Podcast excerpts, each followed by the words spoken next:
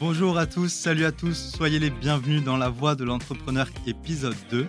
Raph est évidemment toujours là avec nous. Comment ça va Raph? Bah écoute, ça va super et toi alors? Pas trop froid à Boston? Ouais, je, me caille, je me caille, mais je me caille, mais je suis super content d'être avec vous ici. Et, je dis nous parce qu'aujourd'hui, on a l'immense chance euh, d'avoir Sébastien Caron, entre autres le fondateur de Mapster, euh, cette app que vous connaissez tous certainement. Et puis alors, je dis entre autres parce que vous allez voir que Sébastien, il a plein de choses à nous raconter. Comme d'habitude, installez-vous bien, on va passer un bon moment ensemble et apprendre plein de choses. L'épisode 2 avec Sébastien Caron, c'est juste après le jingle. 1, 2, 1, 2, Gab, tu me reçois Ouais, bien reçu, tout est OP. Salut à tous, je m'appelle Raphaël. Et moi c'est Gab. Le mic est on, le son est bon, vous êtes prêts à découvrir des esprits créatifs et audacieux de l'entrepreneuriat. Chaque semaine, on vous fait découvrir des entrepreneurs inspirants, partageant avec vous leurs histoires fascinantes, leurs triomphes et leurs défis. Vous allez voir comment ils ont surmonté les épreuves, les leçons qu'ils ont apprises et tous les secrets de leur succès. Alors alors, installez-vous confortablement et préparez-vous à être inspiré, car la voie de l'entrepreneur commence maintenant. Et surtout, n'oubliez pas, peu importe où vous en êtes dans votre propre aventure entrepreneuriale, chaque épisode est une source d'inspiration pour vous guider dans votre futur. Bon bah Raph, je crois qu'on peut y aller. Allez, c'est parti. Et allez, c'est parti, c'est La Voix de l'entrepreneur, l'épisode 2. Alors, avant toute chose, hein, on est un podcast, on est jeune, mais allez aussi nous voir sur Instagram, sur LinkedIn. Euh, on propose plein de choses euh, hyper sympas, rejoignez-nous. Et puis aujourd'hui, on est avec Seb. Salut Seb, comment ça va? Salut Gab, salut Raph. Écoute, ça va très très bien. Bah écoute, on est hyper heureux euh, de t'avoir dans cet épisode 2 de La Voix de l'entrepreneur. Alors, tu vas nous partager et partager évidemment à nos auditeurs tout ou presque tous tes secrets euh, d'entrepreneur. Mais euh, pour commencer, est-ce que tu pourrais euh, voilà, te présenter un peu à nos auditeurs et puis voilà, nous donner un aperçu des, différentes étapes de, ta vie professionnelle? Ah ouais, tu vas cash en conversation. c'est super vaste. Me présenter, alors bon, déjà me présenter, c'est quand même super dur, hein, mais euh, mais donc on va dire voilà, je, m'appelle Sébastien. Euh, j'ai eu le, bonheur de fonder, de fonder cette app qui s'appelle qui s'appelle Mapster. Euh, voilà pourquoi? Parce que parce que moi j'adore la nouveauté, j'adore sortir, j'adore découvrir des, des nouveaux lieux, que ce soit des restos, des, des hôtels, des musées, et, j'adore aller voir un peu ce qui se passe partout. et je trouvais pas ce qui m'allait et ça n'existait pas et je trouvais pas de, de bonne manière de gérer ça, donc j'ai juste créé l'appli dont moi j'avais besoin. Et derrière la suite s'est déroulée de façon assez assez lunaire et assez génial. Euh, donc voilà. alors, euh, euh, juste, je, préviens, je préviens d'abord nos auditeurs et, je vous le dis, spoiler alerte, je prends le pari qu'à la fin de cet épisode, vous aurez tous Mapster sur votre téléphone. Ah, vous allez voir. ouais, ouais, c'est sûr. Seb, il va nous en parler. Et, vous allez voir à, quel point c'est génial. Et puis, ça, ça, va certainement changer pas mal de choses dans votre vie, je suis sûr. Eh ben, écoute, je te laisse, euh, je te laisse diriger, vas-y. Ah bah c'est, génial, vraiment, on est super content de t'avoir. Euh, merci d'avoir répondu à notre invitation, évidemment. Et puis, euh, alors, avant qu'on, qu'on commence et qu'on rentre dans le vif du sujet, je voudrais juste partager une petite anecdote qui nous a bien fait rire avec Raph. parce que voilà, quand on a commencé à, faire, à faire ce, podcast avec toi, quand on, on t'a contacté pour la première fois, on a un peu échangé. Et puis ensuite, on a dit à Seb, on lui a dit voilà, on va t'envoyer un document avec voilà les quelques points clés du podcast, les discussions qu'on allait avoir, etc. Et puis Seb, il nous a tout de suite dit non, non, non, les gars, je veux rien savoir, il n'y a rien de tabou, rien d'interdit, on fonce avec tout ce que vous voulez. Et puis, c'est vrai, Seb. Ah, mais complètement, moi je déteste. Tu vois, il n'y a, rien de pire qu'une interview un peu préparée et tout. Tu perds la spontanéité, tu perds le truc. Et, une réponse, elle est jamais aussi authentique que quand, que quand elle est live, tu vois. Et, et si tu as une question à me poser, euh, tu vois, j'ai rien à partager, à, cacher. Euh, et euh, mon parcours entrepreneurial, d'une certaine manière, il est, connu. Il n'y a rien de, y a, rien de secret. Et donc, si tu as une question qui te vient, je te réponds avec grand plaisir. et je veux te répondre, tu vois, en, vrai, sans me dire, attends, qu'est-ce que je vais dire? Il faut que je brille. Non, c'est pas le sujet, quoi. Non, c'est génial. On, a trouvé ça génial avec Raph. Et, voilà, et ça vous montre aussi à, vous, chers auditeurs, à quel point cet épisode va être enrichissant. On parlera de tout. Hein. Là, il n'y a, pas de tabou. On ira jusqu'au bout. Euh, donc pendant les prochaines minutes, euh, on va discuter euh, avec Raph, avec Seb, voilà, de, on, va on, va, parler de tes expériences en tant qu'entrepreneur. On va aussi parler de ta rencontre avec une certaine Cheryl Sandberg, qui est l'ex-CEO de Meta. Je suis sûr que ça intéresse plein de gens. Et puis évidemment la création de Mapster et du Covid. Et vous allez voir que ça a une certaine importance. Et puis plein d'autres choses, toujours dans, dans, le but voilà, de, de découvrir, d'apprendre, de s'inspirer et de passer un bon moment. Alors, on commence avec notre première question et on va mettre les pieds dans le plat. Est-ce que c'est quoi pour toi ta définition de l'entrepreneuriat? Et puis, ça veut dire quoi avoir une mentalité d'entrepreneur? Mmh. J'ai envie de te dire que je suis mal placé pour te répondre parce que je suis pas du tout sûr d'être l'entrepreneur classique. Euh, mais donc pour moi, le, pour moi le, la définition de l'entrepreneuriat, je dirais que c'est le côté euh, tu prends le problème à bras le corps et, euh, et, et tu, te, tu, te, démerdes pour le, pour le, pour le résoudre. Euh, c'est ça un entrepreneur. Euh, c'est un mec qui baisse pas les bras, c'est un mec qui, qui, se prend toutes les galères dans la gueule, mais qui fonce parce qu'il a un but à réaliser, il a un service à rendre, il a une utilité à faire. et pour moi, c'est ça l'entrepreneur. Alors tout de suite, tu vois, je me mets euh, dans une catégorie d'entrepreneurs assez particulière euh, parce que la définition que je te donne, il n'y a pas l'argent dedans. Euh, et c'est vrai que moi, j'ai un, j'ai un vrai prisme et un vrai biais qui est que je me reconnais pas dans les entrepreneurs qui font un projet pour gagner de l'argent.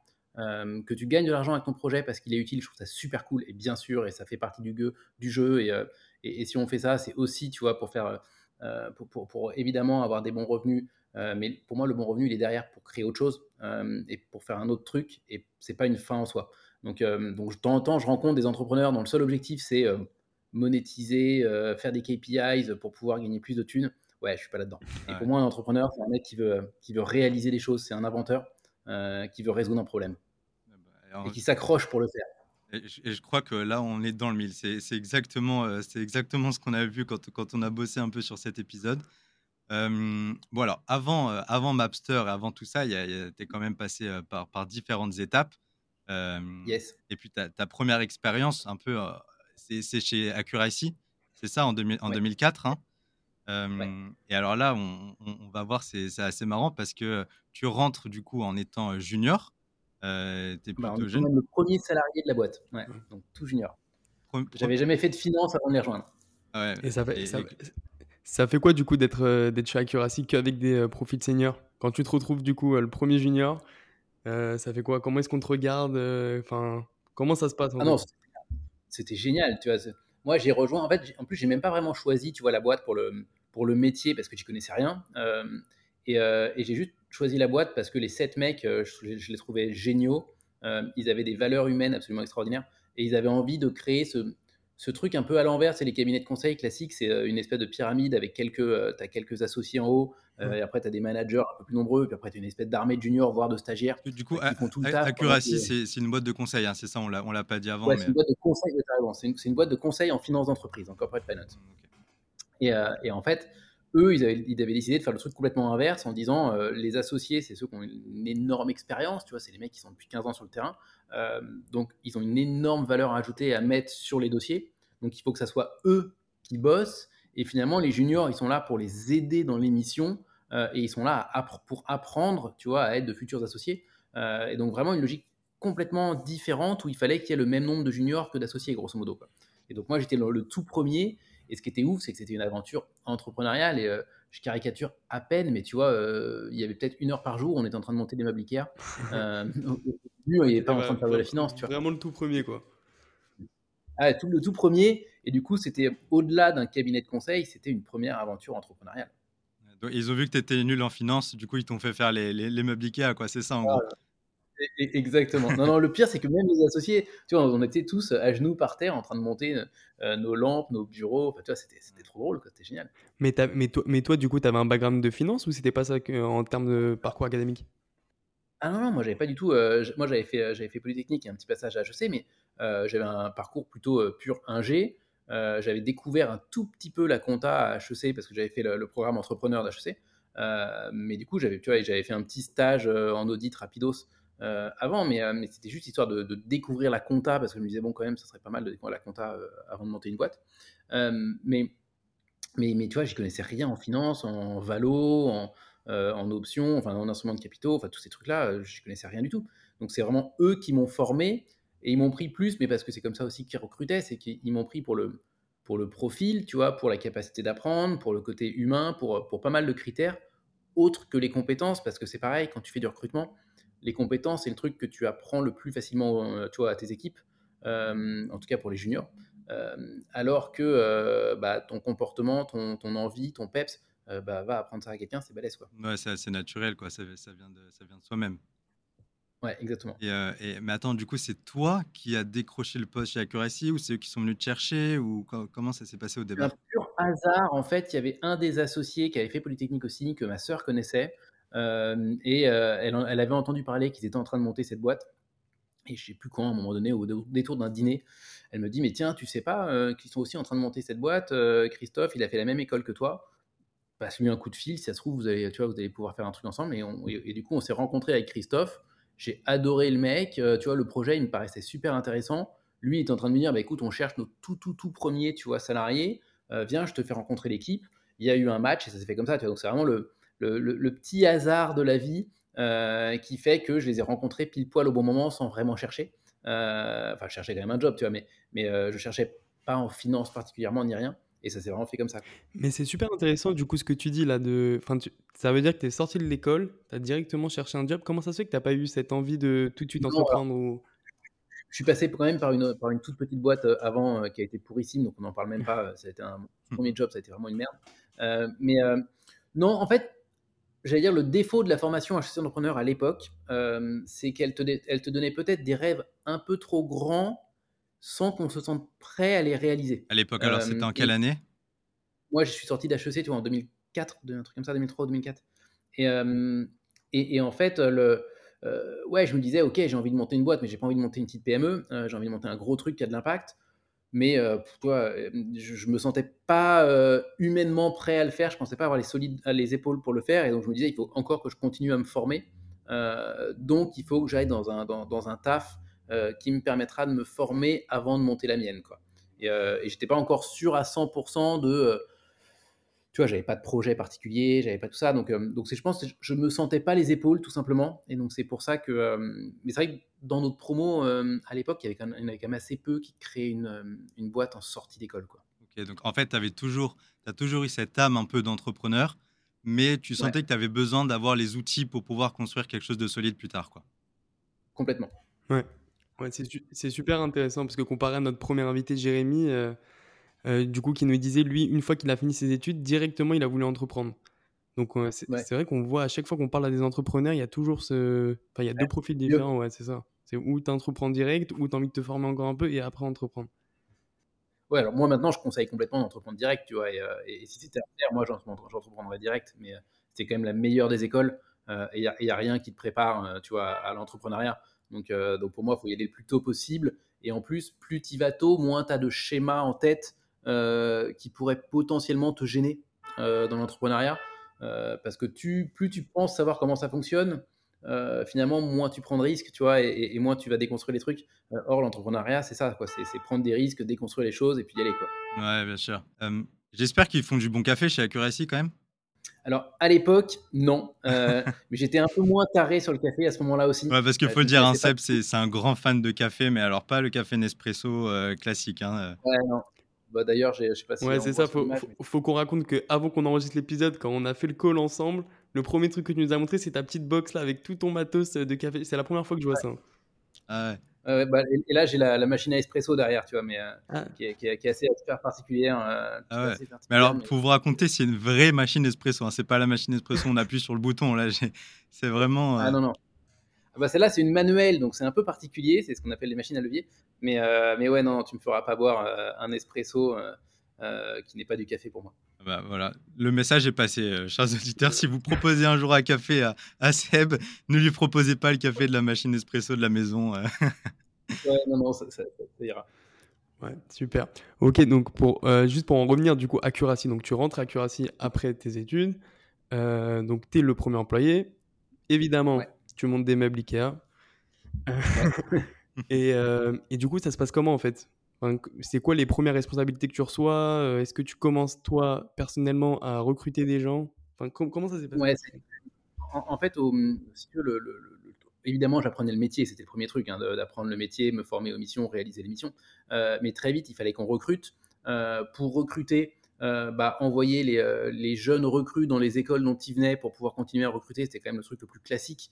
Euh, donc effectivement, les, les, tout premiers, on sortait tous de HEC, ESCP, etc. Donc du coup, on, allait dans les forums HEC, ESCP et on, allait recruter. et donc du coup, naturellement, on s'est retrouvé assez vite, tu vois, à devoir faire passer les entretiens. on avait en plus des ambitions de croissance assez, assez, assez rapides. et il s'avère que j'étais assez bon en, en recrutement. Euh, j'avais un, bon, euh, j'allais dire un bon instinct, tu vois, pour, euh, pour détecter ceux qui avaient un vrai bon, bon esprit d'équipe euh, et qui allait fitter dans cette structure. C'est pour ça que tu as choisi la voie de l'entrepreneur. Tu as, un bon instinct et tu, le sentais bien. Quoi. Exactement. grave, grave. Très bien joué. Et, euh, et, non, et le truc aussi que moi j'ai développé assez vite, si tu veux, c'est qu'on était quand même très fiers de cette boîte qu'on montait ensemble avec, avec un univers extrêmement particulier, une ambiance particulière, euh, ce côté très joueur qu'on avait, très convivial. Et du coup, je me suis dit très vite que c'était quand même offrir un beau cadeau à quelqu'un que de le recruter chez nous. Euh, et que du coup, ça se méritait grave euh, et qu'on voulait pas quelqu'un qui allait euh, pourrir l'esprit d'équipe parce que c'était un mec qui avait les dents qui rayaient le plancher, parce qu'il allait jouer solo, parce que et, donc assez naturellement, je me suis retrouvé moi à être un peu le plus le plus sévère, tu vois, en recrutement. et du coup, c'est vrai que j'ai un peu j'ai un peu pris ça sous mon aile et enfin sous mon sous, mon sous mon management, on va dire, et je me suis retrouvé un peu à la tête du recrutement. Euh, enfin pas à la tête, mais en tout cas pas mal en charge du recrutement euh, chez Accuracy. Au et, bout de euh, combien de temps du coup, oh, je me souviens même plus, mais ça a été rapide. Hein. Non, ah ouais, très rapide. Et, et, après, tu vois, sur le, au, bout de quelques années, moi, je faisais passer peut-être plus de 100 entretiens par an à des candidats. et du coup, en même temps, bah, je bossais aussi sur la manière de recruter. Donc, du coup, sur tous les, tous les goodies, le site internet, le truc carrière. Euh, et en parallèle de ça, comme moi j'avais ce côté déjà un peu geek, tu vois, euh, et, je touchais un peu au code et genre de trucs-là, bah, du coup, naturellement, j'étais aussi un peu le levier un peu IT, euh, donc le relais IT pour parler aux équipes IT. et donc, du coup, tout ce qui était effectivement le côté marketing avec le site web Co, bah, du coup, je bossais dessus. et avec cette casquette un peu ingé, je me suis retrouvé assez rapidement aussi à créer des nouveaux produits, tu vois, à réfléchir à, OK, comment on lance des nouveaux, euh, des nouveaux services. Donc, notamment, on avait des, services d'évaluation d'options euh, qui étaient un peu complexes. personne ne savait faire ça dans l'équipe, donc ça m'est un peu tombé dessus. et donc les, deux techniciens de service. Tu arrives, pour, pour, construire des meubles Ikea et puis tu, tu finis à, faire, à, toucher à peu près à tout dans la boîte, quoi, en gros. Ah, mais complètement, mais c'est ça qui était génial, si tu veux. C'était vraiment ce côté entrepreneur où tu touches à tout. Et j'ai tendance à dire, j'exagère sûrement, sûrement mais qu'il y avait quasiment un gros tiers, voire la moitié de mon temps qui était pas lié au métier, mais qui était lié à euh, comment on le fait, euh, comment on gère entre le recrutement, le marketing, etc. Euh, et, ça, c'était ouf, tu veux. Donc moi, j'ai adoré ça. donc, donc en fait, tu n'es pas juste un salarié au final. Donc ça veut dire que ce côté entrepreneuriat, il, il sans le vouloir évidemment, mais il existait déjà en fait. Enfin, tu ah, complètement. Ouais. pas de moi, je l'ai vécu. Tu, tu, faisais des choses quoi. Ouais. moi, je, moi, je l'ai vécu comme tel, si tu veux, comme, comme une entreprise, comme, comme, comme si j'étais associé, comme si j'étais, tu vois, donc en mode entrepreneur. Et c'est aussi une des raisons pour laquelle j'en suis parti à un moment, c'est que euh, quand, quand, on est arrivé à 250 ou un truc comme ça employés. Ah euh, ouais, donc c'était une belle réussite quand même. Super belle réussite, non, ça a été, mmh. extraordinaire. J'ai passé 7 ans, c'était fantastique. Mais, euh, mais au bout d'un moment, je trouvais que le côté entrepreneurial était beaucoup moins présent et que du coup, le côté métier pur était beaucoup plus là. Et moi, je me reconnaissais moins et je m'épanouissais moins dans ce, euh, tu vois, dans juste ce métier-là. Il y avait, il y avait toute une phase qui me manquait justement de, euh, euh, de construction, de, de, de, main dans le cambouis, de bordel, de, trucs dans lesquels moi j'aime bien, j'aime bien et c'est là où je m'exprime. Ouais. ouais. très bien. On va, on, va, on va en revenir à cette partie-là de façon de comment elle s'est finie l'aventure chez Accuracy. Mais moi, j'aimerais savoir, juste avant, comme tu nous as dit, dès que tu es arrivé chez Accuracy, direct, tu as développé un peu ce, ce talent, enfin, où tu l'avais déjà.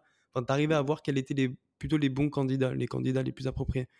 Moi, j'aimerais savoir, selon toi, tu penses que c'est quelque chose qui, qui s'apprend ou c'est euh, quelque chose qu'on a, en fait, tout simplement? Non, je pense que ça s'apprend complètement. Euh, moi, j'ai pris ce parti-là, tu vois, mais j'aurais pu en prendre un autre, de le faire très sur l'intuitu personnel. Euh, mais ça s'apprend, et tu vois, typiquement, c'est un, un, truc que j'ai pas su refaire au début avec ma propre boîte.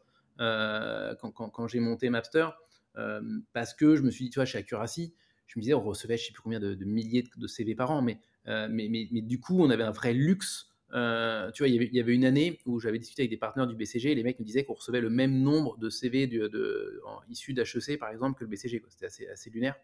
Euh, et donc, du coup, j'avais un tel luxe que je me permettais de dire à tous les gens qui faisaient passer les entretiens, si tu n'es pas capable d'aller passer deux jours à l'hôtel avec lui, euh, et à boire des bières et à bouffer avec lui pendant trois jours tous les soirs, parce que c'est ce qui va se passer quand tu pars en mission sur le terrain, euh, bah, du coup, tu le recrutes pas. Quoi.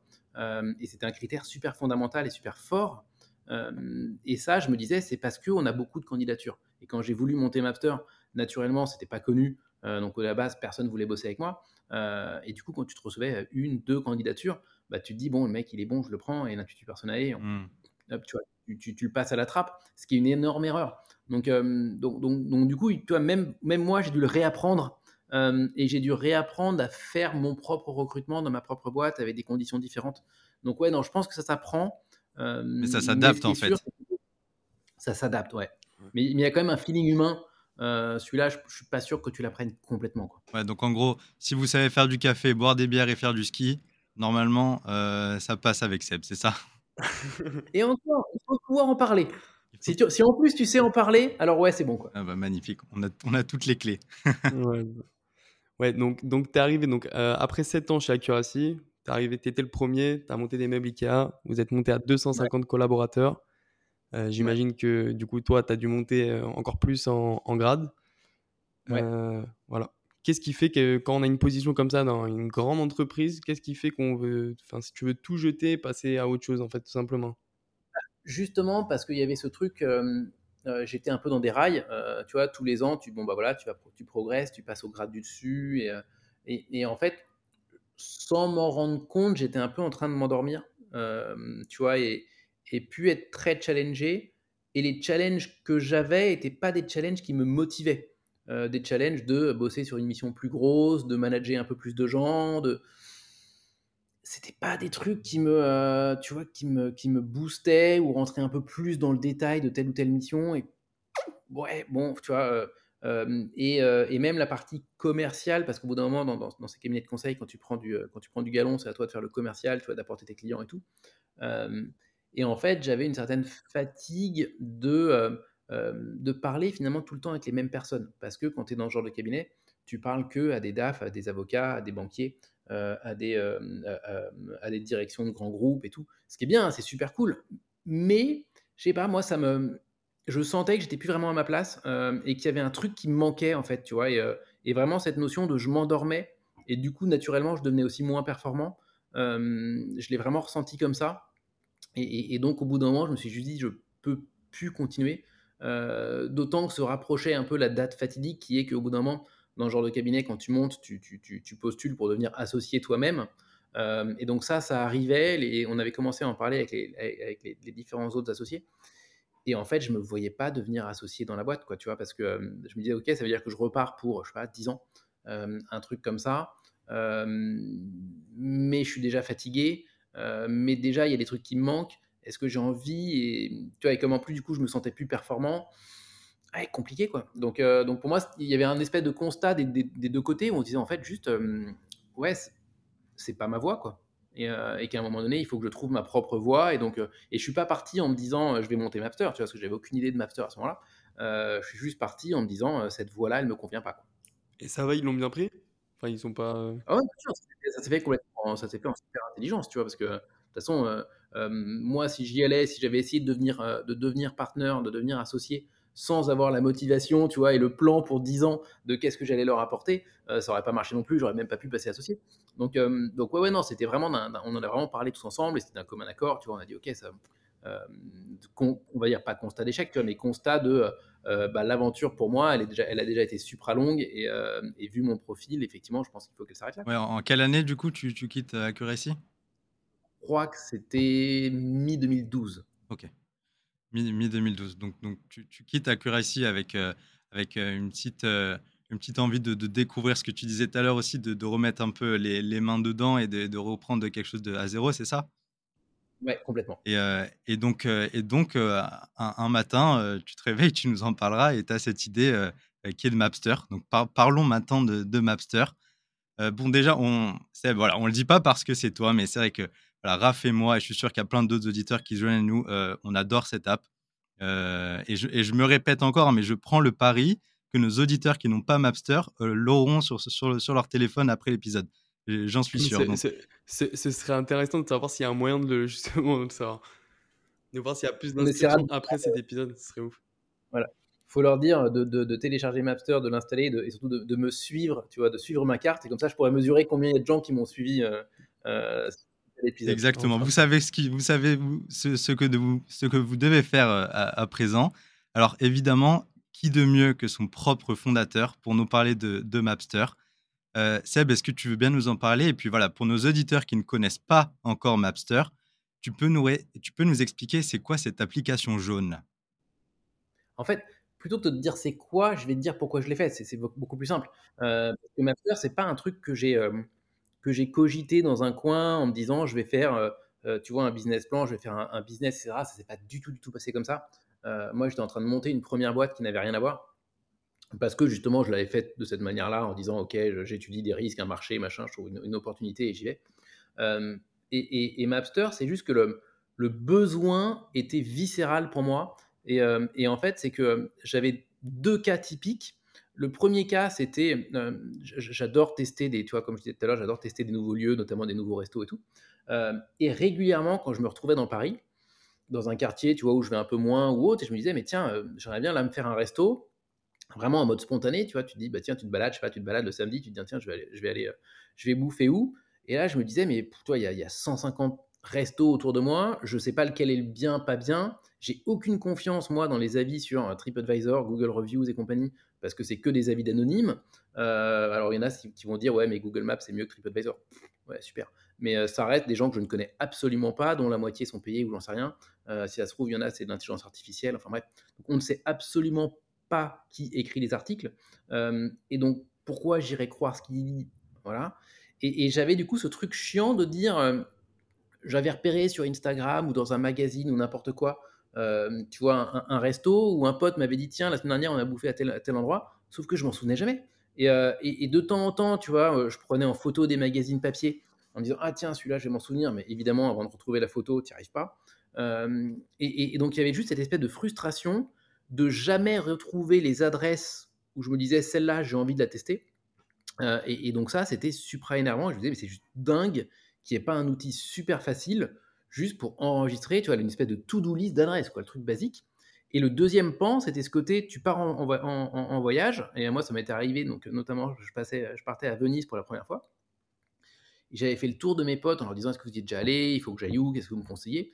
Et chacun m'avait envoyé, il y en a qui m'avaient filé un post-it, il y en a qui m'avaient filé un, mail, d'autres un Word. chacun m'avait envoyé des espèces de, de brides d'informations, tu vois, avec juste des noms, en disant, tiens, je crois que ça s'appelait comme ça, ou tiens, il y avait un resto sur telle place.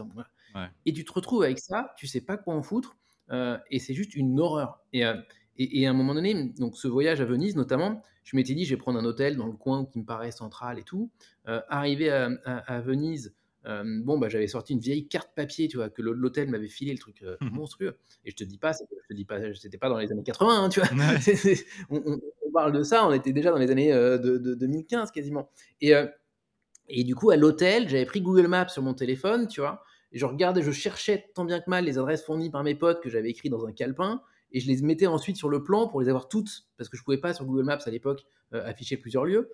et donc je me faisais mon truc à la mano. Ah et dans l'hôtel, je me dis, mais en fait, j'ai pris un hôtel qui est pas du tout bien placé. L'enfer. Euh, et donc, c'était cette espèce de frustration énorme qui m'a fait, moi, naître le besoin de Mapter. Donc, j'ai cherché, cherché, cherché une appli qui me permettait d'enregistrer de façon ultra simple toutes les adresses où je voulais aller, ou les adresses dont je voulais me souvenir, euh, hôtel, resto, euh, même Toubib ou j'en sais rien, ou les adresses de tes potes, tu vois, le truc con. Ça hein. n'existait pas. Euh, et ça n'existait pas. Et, en plus, ce deuxième truc, tout de suite, de dire, je veux un moyen ultra simple de retrouver les adresses de mes potes. Tu vois, et que eux, ils puissent m'envoyer une, une, liste d'adresses autrement que par un Word, juste avec un petit bouton de partage, ils m'envoient leur liste d'adresses et je me retrouve avec les adresses de mes potes. Donc quand tu te balades à Paris, plutôt que d'aller regarder des, des, avis anonymes sur TripAdvisor, bah, tu vas regarder les avis de tel pote, de tel pote, ou pourquoi pas de tel magazine.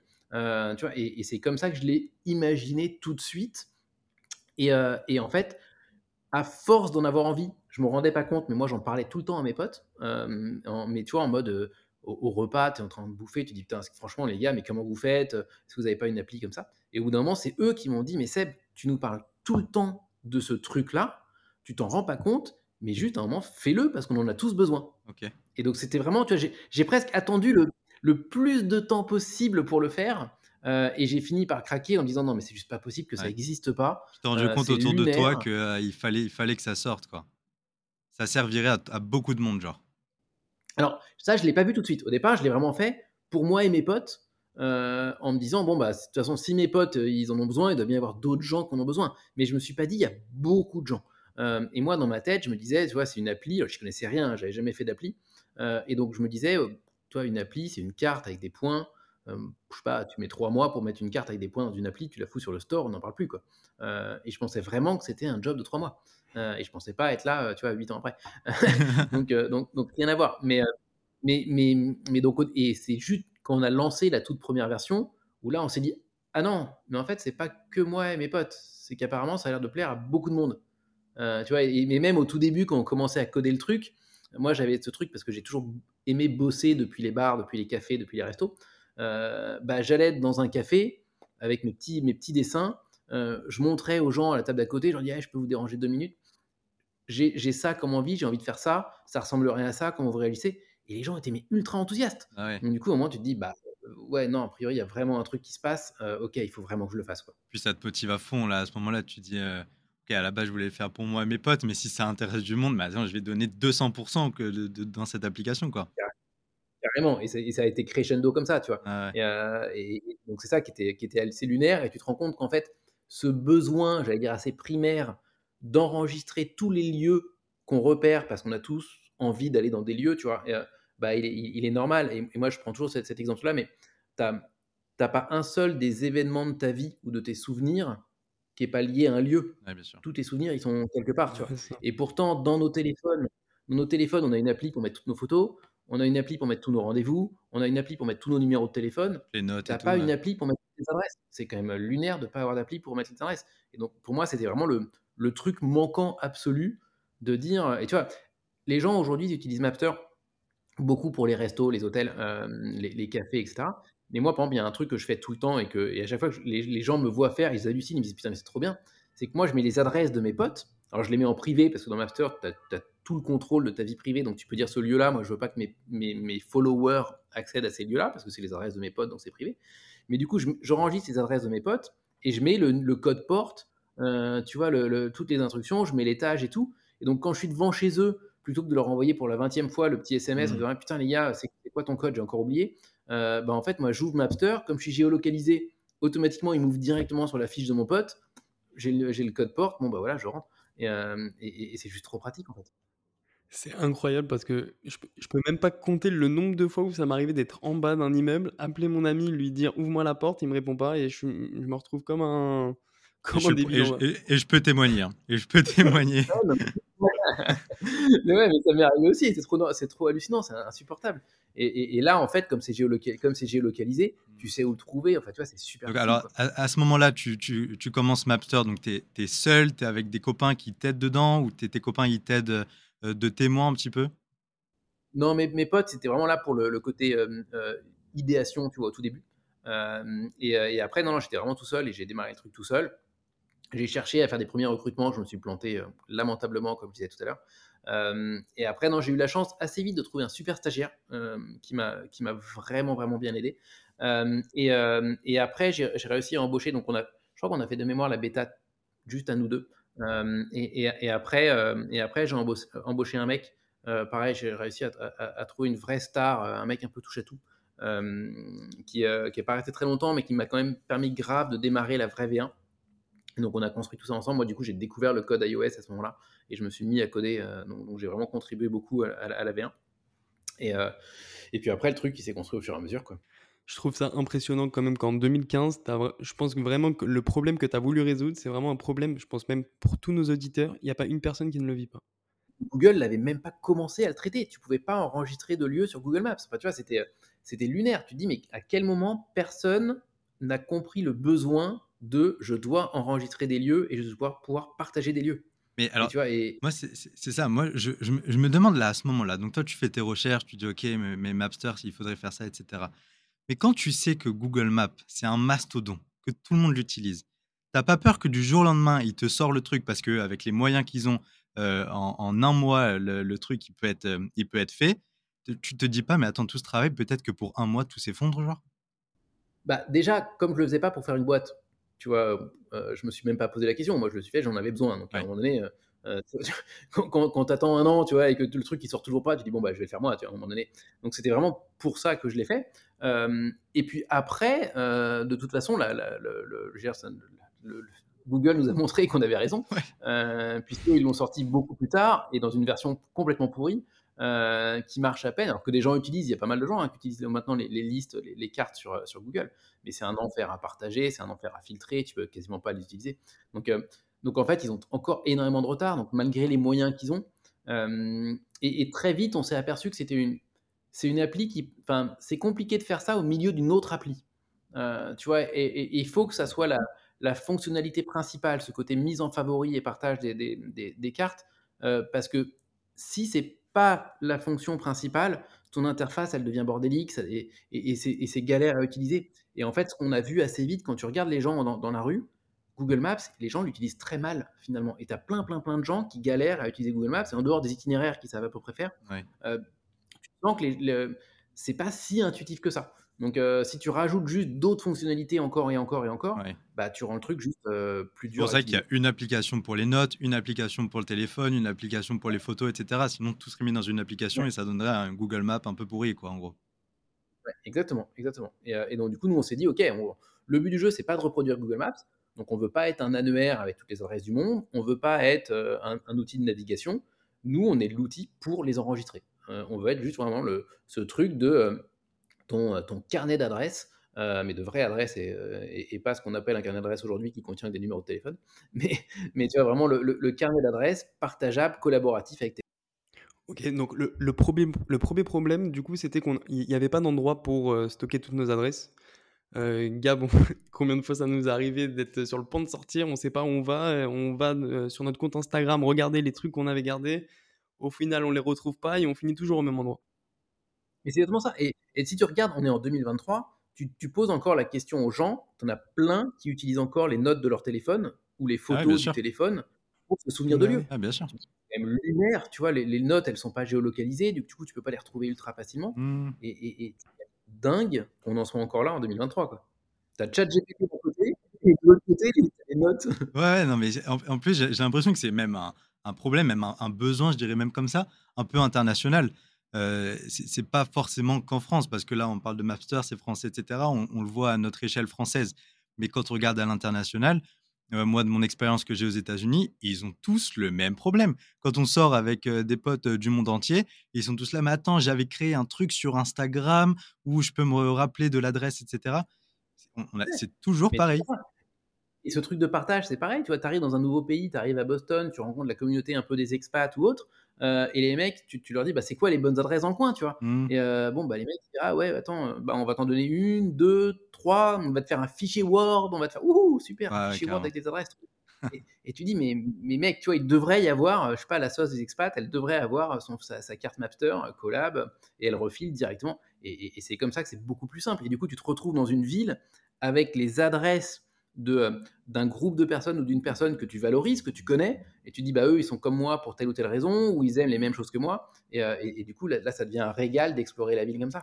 Ouais, le, point super intéressant que tu as relevé aussi tout à l'heure, c'était, euh, comme tu disais, par exemple, quand on est à l'étranger, dans une ville qu'on connaît pas, on va du coup taper sur Internet, je sais pas, super resto italien, on va regarder, on va aller sur TripAdvisor, Google Maps, encore une fois, moi, je peux pas compter le nombre de fois où je me suis vraiment fié aux avis sur Internet. Je suis arrivé au restaurant et en fait, pas du tout, pas du tout, pas du tout d'accord avec eux. je suis sûr que beaucoup des auditeurs se, se, retrouvent là-dedans. Hein.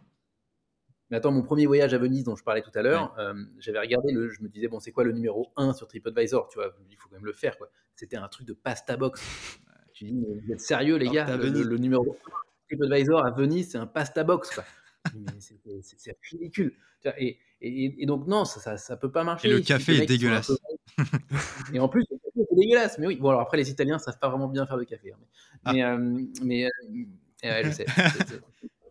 c'est conflictuel, ça. Mais, euh, mais non, non, ils savent pas très bien faire le café. Mais, mais donc, du coup, ouais, non, c'est un, un, enfer. Et donc, quand tu voyages, de te dire, tu as les adresses de tes potes, mais tu vois, mais je prends même un exemple beaucoup plus bête, tu vois, si on se place à Paris, par exemple, moi, voilà, mais j'ai plein, plein, plein de potes à Paris. J'ai certains potes que dont je fais, avec qui je fais absolument pas confiance pour le choix des restos. Tu vois, et c'est pas parce que c'est mes potes que je vais les écouter. Juste, justement, je connais leur goût. Euh, et, en fait, le gros avantage quand tu as une liste avec la carte de tes, de, tes différents potes, c'est que tu te dis, OK, pour là, j'ai envie, je sais pas, j'ai envie de me faire un, un, truc un peu exceptionnel, j'ai envie de me faire un truc euh, un peu bistronomie, tu vois, un truc vraiment bon, mais pas trop trop cher. Euh, je me, à qui je fais confiance et, en fait, quand tu as tes potes, bah, tu peux choisir et tu dis, bah, attends, lui, je sais qu'il a toujours des plans de dingue. ok, bah, super, je vais regarder sa carte. Et d'autres, bon, bah là, j'ai plutôt envie d'un bar à cocktail ou un truc un peu festif pour la nuit. Bah, j'ai un autre pote, lui, je sais qu'il connaît le tout Paris de la nuit, donc c'est lui que je vais suivre. Et en fait, avec tes potes, tu peux choisir. Et c'est ça, la, grosse valeur ajoutée, elle est là. ça, ça, file super bien. Mais du coup, juste pour nos, pour nos auditeurs, quand même, parce que quand on dit adresse, ça peut être euh, restaurant, ça peut être magasin, ça peut être pop-up, ça peut être euh, hôtel, ça peut être aussi. Euh, moi, je peux témoigner, on a un endroit à côté de la maison, sur une colline. Enfin, il n'y a pas d'adresse. C'est vraiment dans un terrain vague. Il n'y a que ceux qui le mmh. connaissent qui y vont. Et du coup, une adresse, ça peut être aussi sans forcément avoir une adresse qui existe sur Internet. Ouais, c'est des coordonnées. Bah des coordonnées GPS. C'est une carte. c'est ça, mais c'est assez drôle. Du, coup, tu balances toutes ces adresses-là sur la même map où, y a, où tu peux créer plusieurs maps, une map pour ça. Enfin, c'est. C'est une, des, une des demandes qu'on a le plus de nos utilisateurs et c'est celle sur laquelle je pense je marque-boutterai jusqu'au bout pour ne pas le faire. Euh, donc non, moi je veux pas de multimap euh, et, je veux vraiment que les gens aient une seule map.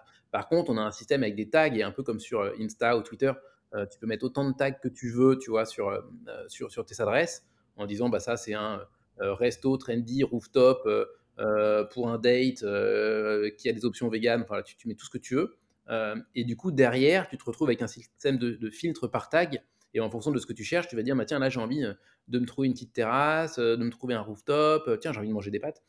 et, et, du coup, tu fais tes filtres comme ça, mais tu regardes tout dans la même carte. Parce que si tu commences à avoir plusieurs cartes, tu te retrouves très vite avec ce bordel de dire, ah oui, mais alors attends, euh, là, ce, truc, je l'ai mis à hôtel ou je l'ai mis à resto? Parce que c'est un resto d'hôtel. Ah non, c'est dans ma carte des bars parce que c'est un rooftop. Euh, mmh. et, du coup, si tu commences à, gérer en multimap, c'est juste un énorme merdier. Donc pour moi, il faut qu'il y ait une seule map, juste avec un système de filtrage ultra avancé. Mais du coup, tu peux, euh, tu peux enregistrer n'importe quoi sur ta carte. ça peut être un spot de surf, un spot de plongée, un lieu effectivement parce que tu as, là tu sais que c'est un spot photo de malade mental.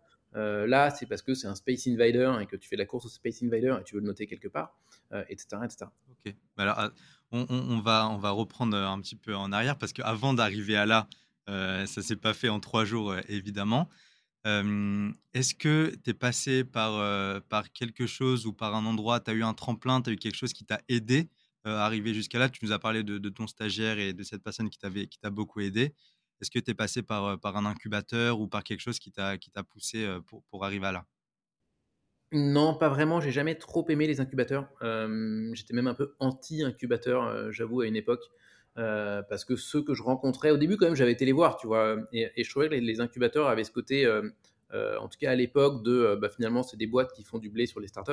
tu veux nous dire rapidement ce que c'est un incubateur Pour ceux qui, qui peut-être ne connaissent pas? Bah, alors, du coup, comme je n'en ai jamais vraiment fait, je suis compliqué, c'est compliqué.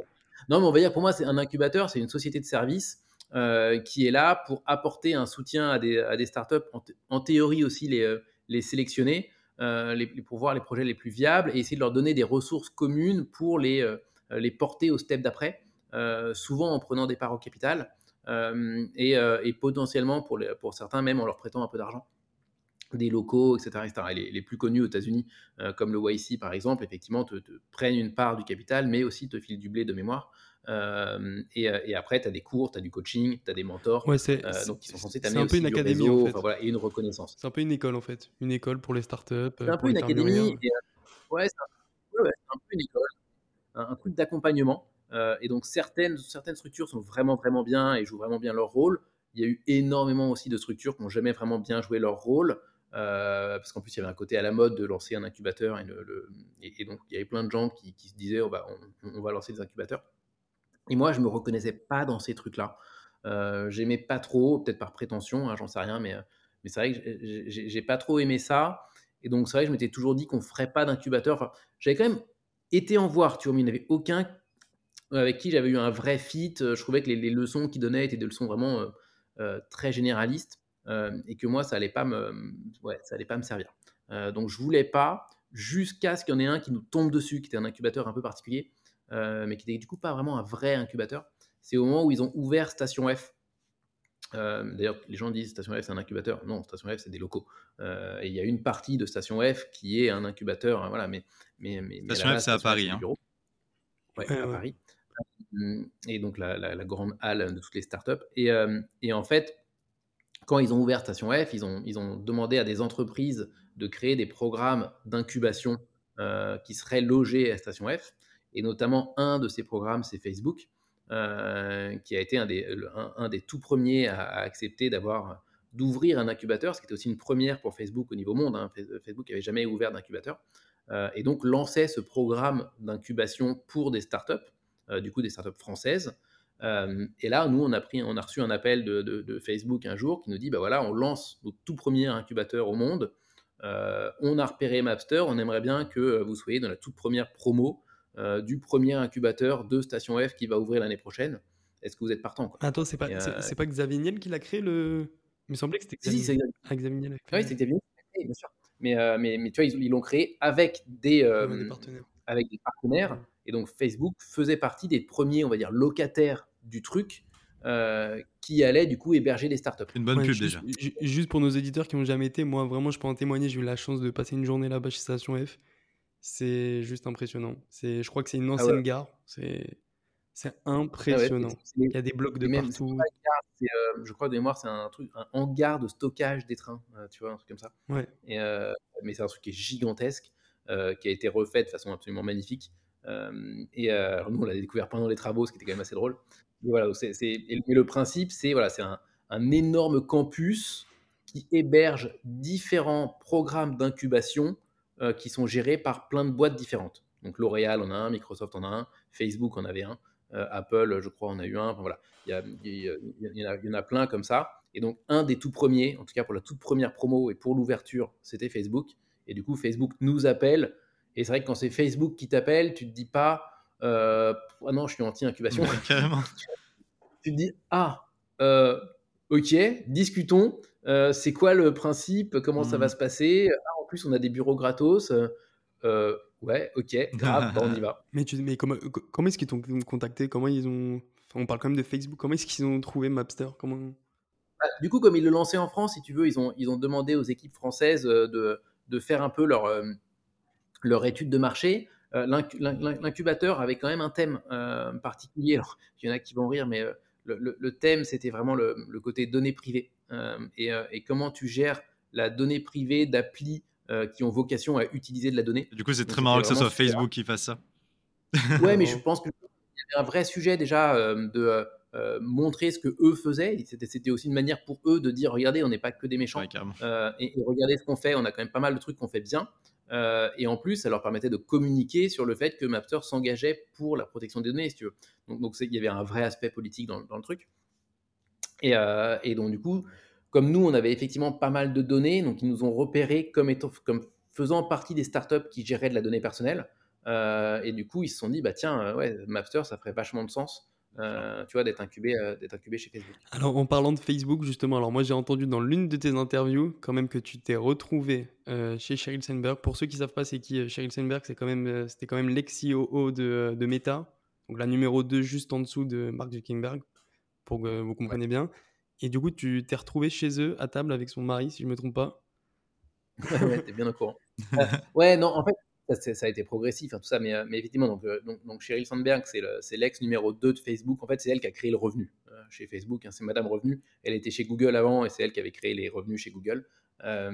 donc, donc sacrée, sacrée femme assez, assez incroyable et qui est impliquée dans pas mal de causes, justement, sur la place des femmes dans la société, etc., sur, sur le développement des PME. donc, en plus, c'est une femme qui est assez extraordinaire en termes humains et elle est fantastique. Et en fait, le fait est que comme nous, on était incubés par Facebook, bah, elle avait été invitée à l'avant-première de l'ouverture de, Station F. Donc on était encore avec les casques de chantier et tout, quand on a annoncé le lancement de l'incubation et tout. Et elle était là un peu en, guest star avec un petit discours. Euh, et du coup, les startups de l'incubateur de Facebook ont été présentées euh, à Sheryl Sandberg. Euh, et moi, c'est vrai qu'il m'est arrivé, enfin, ça, s'est fait assez, assez, marrant la façon dont ça s'est fait. Mais, mais, en gros, tout le monde passait pour dire juste bonjour, voilà ma startup, c'est ça. Et je sais pas pourquoi j'ai eu envie de faire différent. Et, donc moi, quand je suis arrivé devant, Cheryl, je l'ai juste félicité pour, pour tout ce qu'elle faisait, parce qu'elle avait écrit son bouquin Lean In, que je trouvais assez génial. et, donc du coup, je l'ai juste félicité pour son bouquin et pour ce, ce qu'elle faisait, tu vois, en dehors de son taf. Donc ça lui a vachement plu. Et, du coup, elle m'a quand même dit, mais pitch-moi ta boîte. Et du coup, j'avais un peu moins de temps que les autres, donc j'ai pitché en deux secondes Mapster, tu vois, en lui disant, voilà, une appli pour enregistrer tes lieux, au cas où tu, pour te souvenir de des lieux où tu veux aller, bref. J'ai fait ça très très très vite. On passe à autre chose. Et comme j'étais, le, je crois, le dernier à passer, euh, je me retrouve dans les escaliers derrière elle, tu vois. Et, euh, Xavier, Xavier Niel arrive et justement la rejoint. Bon, et ils vont sur l'estrade pour faire son discours, je crois, de mémoire. Et, et à ce moment-là, Xavier lui demande comment ça s'est passé, ton arrivée à Paris, tu vois, t'as mangé où hier? Et, elle, elle ah, voulait lui dire qu'elle avait mangé dans un resto. Elle ne plus, tu vois, là, j'ai mangé un truc, voilà, à, tel endroit, à tel endroit. Et là, moi, je peux pas m'empêcher. Bah oui, juste derrière. Il n'y a pas d'hasard. Et, donc, je lui dis, Cheryl, tu vois, si tu avais utilisé Mapster, tu saurais où tu as mangé hier. Tu vois, tu aurais, aurais, pu dire que le nom c'était Apicius, etc. Et, et, donc là, elle explose de rire. Bah et, elle me dit, ah, là, c'est vraiment très bon, euh, trop bien. Et elle me sort sa carte de visite perso, ah. euh, enfin, avec son, son, sa, ligne directe et tout, et son mail, en me disant, bon, bah écoute, euh, prochaine fois que tu viens en Californie, appelle-moi, on se voit. Quoi. Et donc, évidemment, le soir, j'ai pris mes billets. Ah oui, tu m'étonnes. en mode, bon, bah tiens, ça tombe bien, j'ai un voyage prévu dans trois mois. euh, et, euh, et, donc, je l'ai revu une première fois comme ça, et puis après une deuxième, une troisième, et le, le, la, la, relation s'est faite au fur et à mesure. Euh, comme ça, et c'est vrai qu'on a, on a, développé, on va dire, une amitié, tu vois, et, et, et donc du coup, effectivement, j'ai eu la chance de la, de la rencontrer, elle et son mari, à plusieurs reprises, que son mari est notre plus gros utilisateur américain, quasiment. C'est un, un, fou furieux de l'appli qui ajoute plusieurs milliers d'adresses par an. Sur sa carte. Donc il a, il a, une carte assez, assez lunaire. mais donc voilà, donc c'est ça pour la petite histoire. Il va peut-être devenir influenceur à ce stade-là. Hein, sur ma... Ouais, il, pourrait, mais je sais qu'il aime, il aime pas trop partager sa carte. Euh, donc il, la met en privé et, euh, il la reste euh, et, il garde un peu ses adresses pour lui. En normal. Et du coup, ils ont, ils ont contribué au développement de Mapter ou même pas? Vous avez juste. Alors oui, parce qu'en fait, on en a souvent parlé de, de, de l'appli. Et en fait, ils nous ont fait des, ils m'ont fait des retours, ils m'ont fait des retours super précieux. Donc, ils n'ont pas jamais mis d'argent ni rien. Mais, mais, par contre, ils ont, ils ont, ils m'ont fait des retours de dingue. Et notamment, Cheryl est la, est la première personne qui m'a fait le retour le plus intelligent sur l'appli euh, en, euh, je vais dire peut-être 2019, tu vois, un truc comme ça. Euh, et, on était en train de, ouais, fin 2019, je pense, un truc comme ça. Et, on, discutait bah, justement chez elle de l'appli. Et, et, pourtant, j'avais déjà vu pas mal de VC en France, j'avais déjà vu quand même pas mal de gens hein, et, elle a levé le plus grand frein qu'on avait dans l'appli que personne n'avait vu. Personne, personne n'avait vu ce truc-là, et aucun VC ou autre en, France n'avait vu ce problème qu'on avait, ce qui était assez, incroyable, qui est qu'on avait vraiment construit toute l'application pour les gens, enfin pour aider les gens, tu vois, à se souvenir de leurs adresses et à les partager. Et, euh, ce qu'elle nous a dit comme leçon, c'est de dire, voilà, mais dans, dans la population, tu as des gens qui publient des choses sur les réseaux sociaux, sur Instagram, sur Facebook, etc. Euh, et tu as des gens qui regardent des choses. Euh, et tu as des gens qui ne publient jamais rien. Et en fait, ce qu'on ne, ne, se rend pas compte, mais sur, sur Facebook et sur Insta, la proportion de gens qui publient, mais elle est mais monstrueusement faible. Tu vois, on parle même pas de 20%, on parle genre de 3%. Mmh. Euh, donc, c'est vraiment ridicule. Euh, et elle me dit, pour les adresses, c'est pareil. Tout le monde n'a pas des idées d'adresses en permanence à ajouter sur une carte et, de, et, tout le monde n'est pas à la recherche de nouvelles adresses comme ça. tu en as qui vont juste se laisser guider d'une certaine manière. et en fait, toi, tu as construit une appli qui est réservée quasiment aux créateurs de contenu ou à ceux qui ont des choses à dire, on va dire ça comme ça. Euh, et elle me dit, dans une population donnée, tu as euh, peut-être 5 ou 10% des gens euh, qui ont cette volonté de s'exprimer. Donc en fait, toi, tu as quasiment déjà saturé ton, déjà saturé ton marché.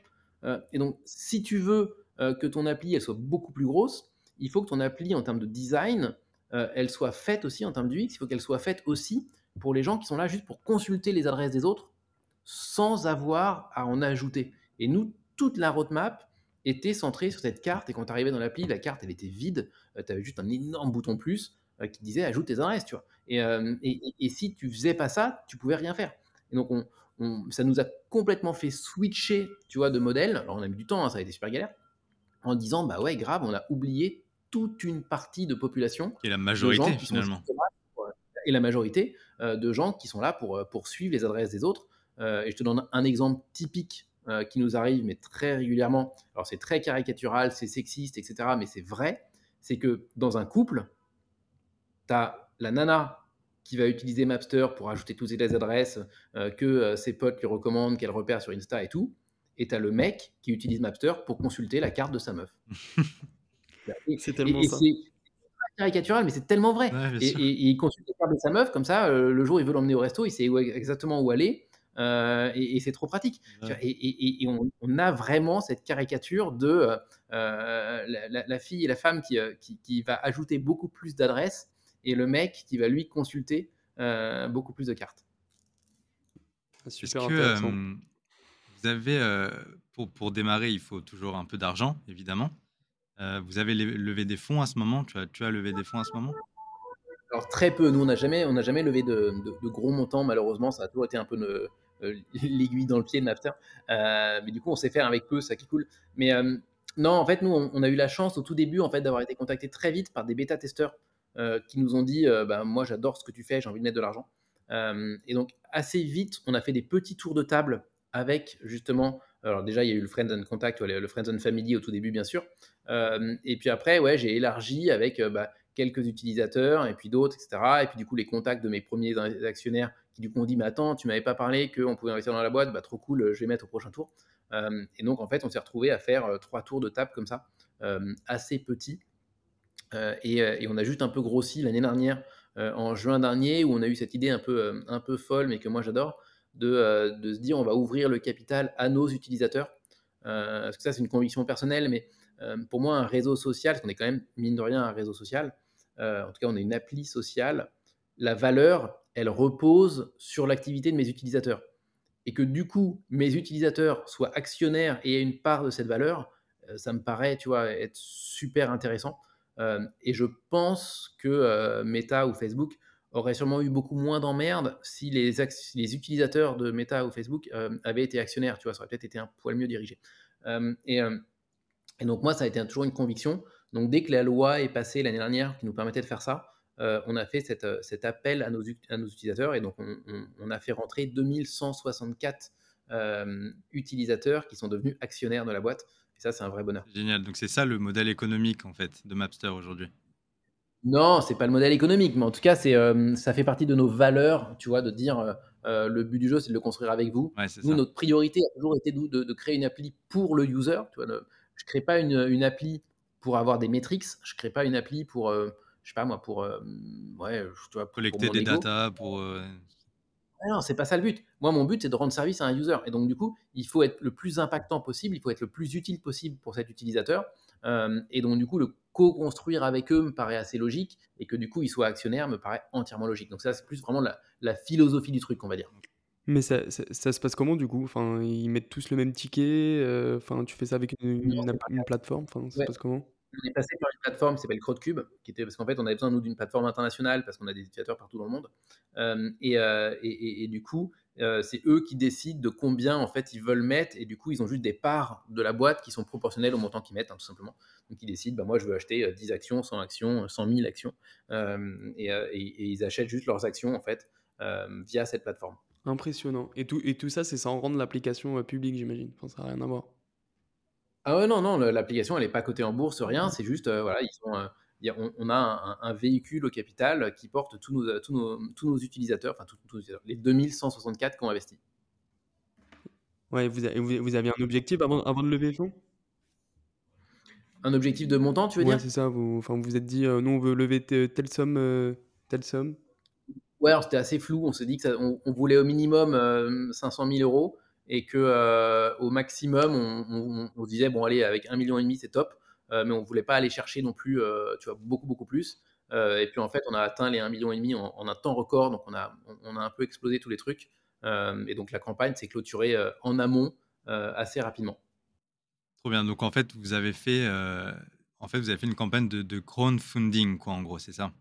Ouais on appelle ça même de crowd equity parce que le crowdfunding, en fait, te donne des récompenses en échange. Tu vois, tu as, le produit en avance, tu as, des, as des goodies, tu as des trucs comme ça. Euh, alors que nous, ce, que tu as en échange, c'est des actions. Donc, euh, donc c'est vraiment voilà, c'est une partie du crowdfunding qui est le crowd equity. D'accord, ok. Euh, en 2019, il y a le Covid qui arrive dans nos vies à tous, et dans la tienne aussi, et dans celle de Mapster. ça a une importance, laquelle? C'est une énorme importance parce que, euh, en fait, nous, du jour au lendemain, on a perdu tous nos utilisateurs. Euh, donc, la, courbe, quand tu regardes les, outils d'analytics, la courbe, elle est assez folle. Mais à partir du moment où tu fermes les voyages, tu fermes les restos, bah, tu, confines les gens, euh, bah, du coup, l'usage de Mapster devient complètement inutile. et donc, nous, on s'est retrouvé sans utilisateur du jour au lendemain. Donc, va construire une application sans utilisateur. Et, et, donc, très compliqué. en plus, on, on s'est retrouvé en remote. Alors ça, c'était plutôt le côté positif, parce que moi, c'est quelque chose que je voulais faire depuis longtemps, euh, et mes équipes étaient un peu frileuses, donc du coup, pouvoir se, retrouver en remote comme, comme j'avais envie de le faire, c'était trop cool. Euh, donc ça, c'était génial. Mais, euh, mais par contre, c'est vrai que ce, problème de dire on se retrouve sans utilisateur, du coup, toute la roadmap, bah, un peu cassée. et donc là, c'est un peu une longue traversée du désert, où au début du, au, au, début du Covid, on a un peu pataugé, mais n'importe comment, parce qu'on a on voulait tellement rester vivant, rester dans la tête des gens, on a commencé à faire des newsletters dans tous les sens sur n'importe quel sujet. On commençait à faire les recettes de vos restos préférés, enfin, tout un tas de trucs comme ça pour essayer de, de, se dire merde, il faut pas que les gens nous oublient, il faut que les gens continuent à utiliser, même s'ils n'ont plus vraiment d'usage. Surtout, on est dans l'aveugle à ce moment-là, on ne sait pas combien de temps ça va durer, on n'en sait rien. quoi. Donc on était un peu en mode panique en disant il faut absolument que les gens, je sais pas, ils enregistrent quand même les lieux qu'ils veulent faire dans le futur, tu vois, des trucs comme ça. donc on, a essayé au tout début, on s'est un peu perdu, je pense, pendant euh, peut-être, tu vois, deux, trois mois. Et après, on a réussi à se ressaisir en disant, OK, non, mais de toute façon, hein, ça a l'air d'être parti pour durer. Là, on voit bien que tout ce qu'on fait, on gesticule, mais en fait, ça ne sert pas à grand-chose. On reste toujours à moins 90 ou moins 95% sur la courbe. Euh, donc, en fait, euh, on s'est dit, OK, on va, on va changer et on va entamer les développements qu'on n'osait pas faire, euh, qui sont des développements un peu longs, un peu durs, qui vont passer par des phases où on va un peu tout casser dans l'appli, notamment tu vois, par rapport à ce que nous avait dit Sheryl Sandberg, de dire il faut repenser le truc pour euh, les viewers euh, et pas pour les gens qui, euh, qui sont juste des créateurs. et donc en fait, on a entamé cette grosse phase de développement en disant ok, on change tout, on quasiment on recommence tout depuis le début et on repart presque from scratch. Alors j'exagère un peu, c'est pas ça, mais en tout cas, on a pris des gros, gros, gros, gros risques design pendant le Covid, juste pour pouvoir tester des fonctionnalités. Parce que finalement, les tester avec 5% de tes users, bah, du coup, c'est trop cool. C'était assez pratique. Euh, en se disant il faut qu'on soit prêt pour euh, le jour où ça revient. Mmh. Et c'est là qu'on a développé des cartes collaboratives, enfin on a développé pas mal de trucs. Euh, tout ce qui est dispo aujourd'hui. Quoi. Ouais, tout ce qui est dispo aujourd'hui, c'est né du Covid. Quoi. Donc, donc le, COVID, le Covid nous a donné finalement au-delà d'un énorme coup de stress. et, nous, le Covid a été long pour nous parce que même quand ils ont, tu vois, quand, quand, ils ont dit OK, vous n'êtes pas confinés, le confinement s'est arrêté, mais il n'y a toujours pas de resto, il n'y a toujours pas de voyage bon, bah, pour nous, ça change rien. Quoi. Tu vois, ok, les gens, ils ont le droit de marcher, mais enfin, s'ils ne peuvent toujours pas aller dans des lieux, dans des restos euh, ou, voyager, mmh. euh, donc en fait, nous, on est resté quasiment un an et demi, euh, tu vois, sans utilisateurs. Donc, Aujourd'hui, vous avez retrouvé 100% de vos utilisateurs? Ouais, en fait, en, trois mois après, on a retrouvé genre 85% des gens qui étaient là avant. Donc, il y en a évidemment qui ont abandonné parce que bah, il y en a, ils n'y pensent plus au bout mmh, sûr. Mais assez exceptionnel de dire que ne pas utiliser une appli pendant un an et demi, quand ça réouvre, tu retournes, mmh. ça montre l'attachement de nos users. Et ça, c'est une, clé qui est forte pour nous, c'est que, en fait, plus tu utilises, plus toute ta vie, elle est dedans. Mmh. Euh, tu vois, et donc finalement, tu peux plus t'en passer parce que c'est toute ta mémoire, c'est tout, euh, c'est tous les lieux que tu as voulu essayer dans le monde, c'est ton, donc c'est vraiment ta cartographie mentale de toutes tes adresses. Euh, bah, tu, tu peux plus t'en passer quoi. Et ça fait combien, ça fait combien d'utilisateurs d'ailleurs aujourd'hui, Mapster? 3 millions et demi. 3 millions et demi et il manque nos auditeurs. Donc on va passer à 4 millions. Voilà, exactement. Ah, très bien. Et euh, aujourd'hui, comment euh, comment t'envisages l'avenir de Mapster euh, voilà, dans, dans, les 5 prochaines années peut-être?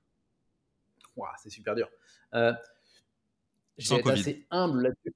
Non, non, je, ouais, je vais être assez humble là-dessus parce qu'en fait, il y, a tellement de choses qui peuvent arriver qu'on ne peut pas trop savoir, tu vois. Et, euh, comme on dépend beaucoup de, nos users, c'est compliqué. Après, nous, on a une vision qui est quand même assez claire, c'est que on a construit, euh, c'est un peu une pyramide inversée, mais on a, on a construit Mapster par étapes. Euh, la toute première étape, c'était de se dire, OK, il faut qu'on ait le, le réceptacle de toutes les sources de confiance dont on parlait. Donc en gros, tu récupères tes adresses auprès de tes potes, de tes magazines, de Insta, etc. Tu dois être capable de les enregistrer dans Mapster. Ça, c'était le premier step. Le deuxième step, c'était de se dire, OK, bah, toutes ces sources, on doit les amener dans Mapster. Donc, il faut que euh, les magazines et les influenceurs soient dans Mapster, il faut que tes potes soient dans Mapster, il faut qu'on devienne social, etc., etc. Donc ça, c'était vraiment le deuxième truc, c'était de dire, OK, tu es le réceptacle, mais surtout, tu es, social et toutes tes sources de confiance, si tu veux, euh, si tu lis le Time Out, si tu lis, je sais pas moi, Do It in Paris, si tu lis n'importe quel média, Combini ou autre, ils sont dans Mapster directement et tu as leur, euh, leur recommandation d'adresse. Et si tu suis tel ou tel influenceur, ils sont dans Mapster, tu suis leur compte, tu as leurs adresses. Et pareil pour tes potes. Ensuite, étape 3 qu'on est en train de faire en ce moment, c'est de dire, OK, maintenant qu'on a tout ça, en fait, on est les, on est les seuls au monde à savoir qui tu es vraiment.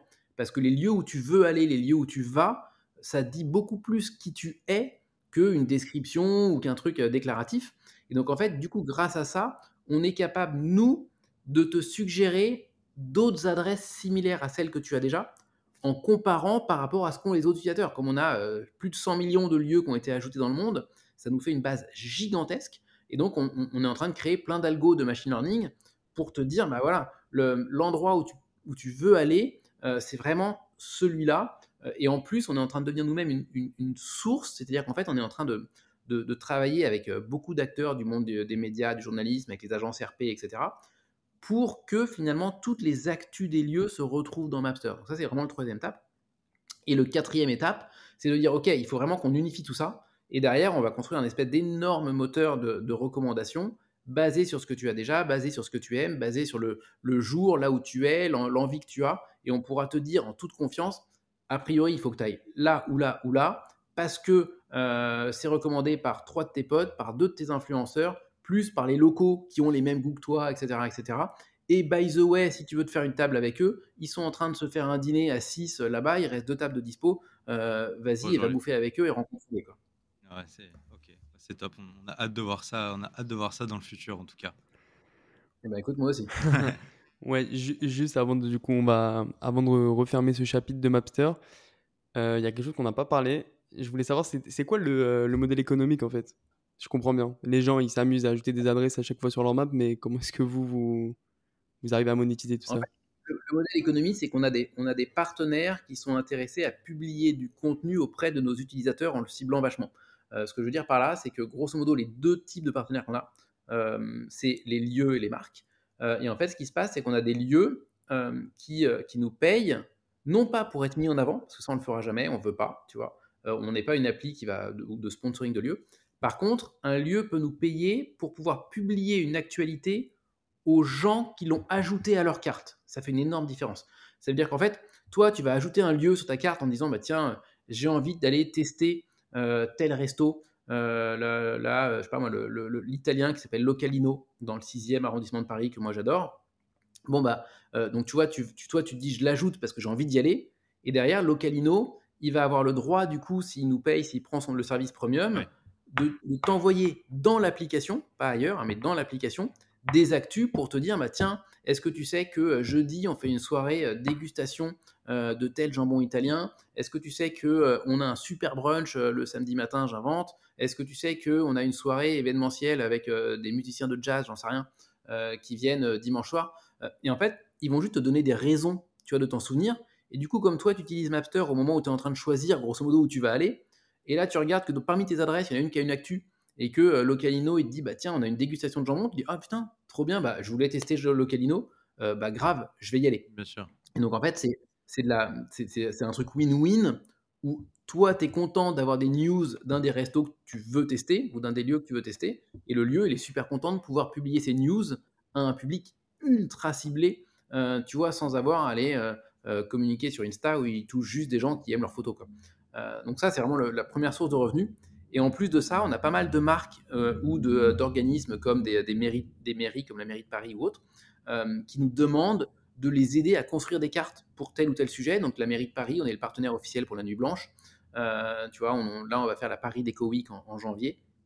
Donc en fait, on les aide à créer des cartes pour des événements et potentiellement à montrer ces cartes à nos utilisateurs via la newsletter ou autre en leur disant, bah tiens, est-ce que vous êtes au courant? Par exemple, on a fait avec, euh, avec Evian, on a fait les adresses, et, euh, toutes les adresses kids-friendly. Donc, ça veut dire toutes les adresses où vous pouvez aller avec vos bébés euh, pour aller manger au resto et bruncher quand même de façon cool avec vos bébés, ou les hôtels qui ont des, installations particulières pour vos bébés. et donc, ça, c'est une carte qui est super intéressante pour les utilisateurs. Elle est brandée au nom de Evian qui porte le, truc. mais du coup, ça gêne personne et c'est un truc qui a un vrai intérêt pour nos users. et donc, du coup, ça, on le fait. L'idée, c'est toujours de de faire du contenu intéressant pour nos users qui soit porté par des lieux ou par des marques. Ouais. Et vous avez quand même du coup un full contrôle euh, sur euh, les datas des users parce que euh, c'est pas parce qu'on a piné un, je sais pas, un, restaurant qu'on aime bien sur la map qu'on va être mangé de, de pub de ce resto sur Google, sur Instagram, etc. Bah, nous, de toute façon, il n'y a aucune donnée. Nous, il y a aucune donnée qui sort de Mapster, donc comme ça, le problème est réglé. Très bien. C'est quand même important, je pense, aujourd'hui de, de, rappeler ça. Mais... Ah non, mais nous, nous on est des, des, fous furieux de la vie privée. Et effectivement, et, toi, il y a deux exemples. Donc, nous, effectivement, on ne fournit pas les données à qui que ce soit, donc ni, ni les gens, ni les restos qui payent, ni les marques qui payent n'ont accès à aucune donnée, c'est évident. Euh, et donc, il n'y a aucune donnée qui sort.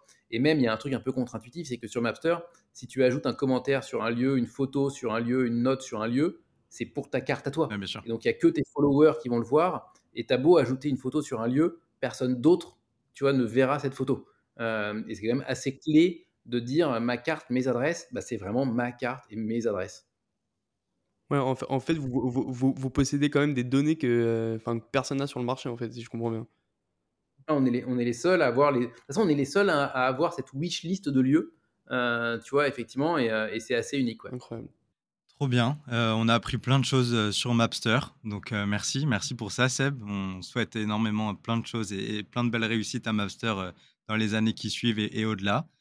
Et puis, bah, comme chaque invité, tu n'échapperas pas à nos questions tradition sur l'entrepreneuriat en général. Déjà, quelles compétences tu considères euh, comme essentielles pour réussir euh, en tant qu'entrepreneur, peut-être pour nos, jeunes ou moins jeunes entrepreneurs qui ont envie de se lancer parmi nos auditeurs?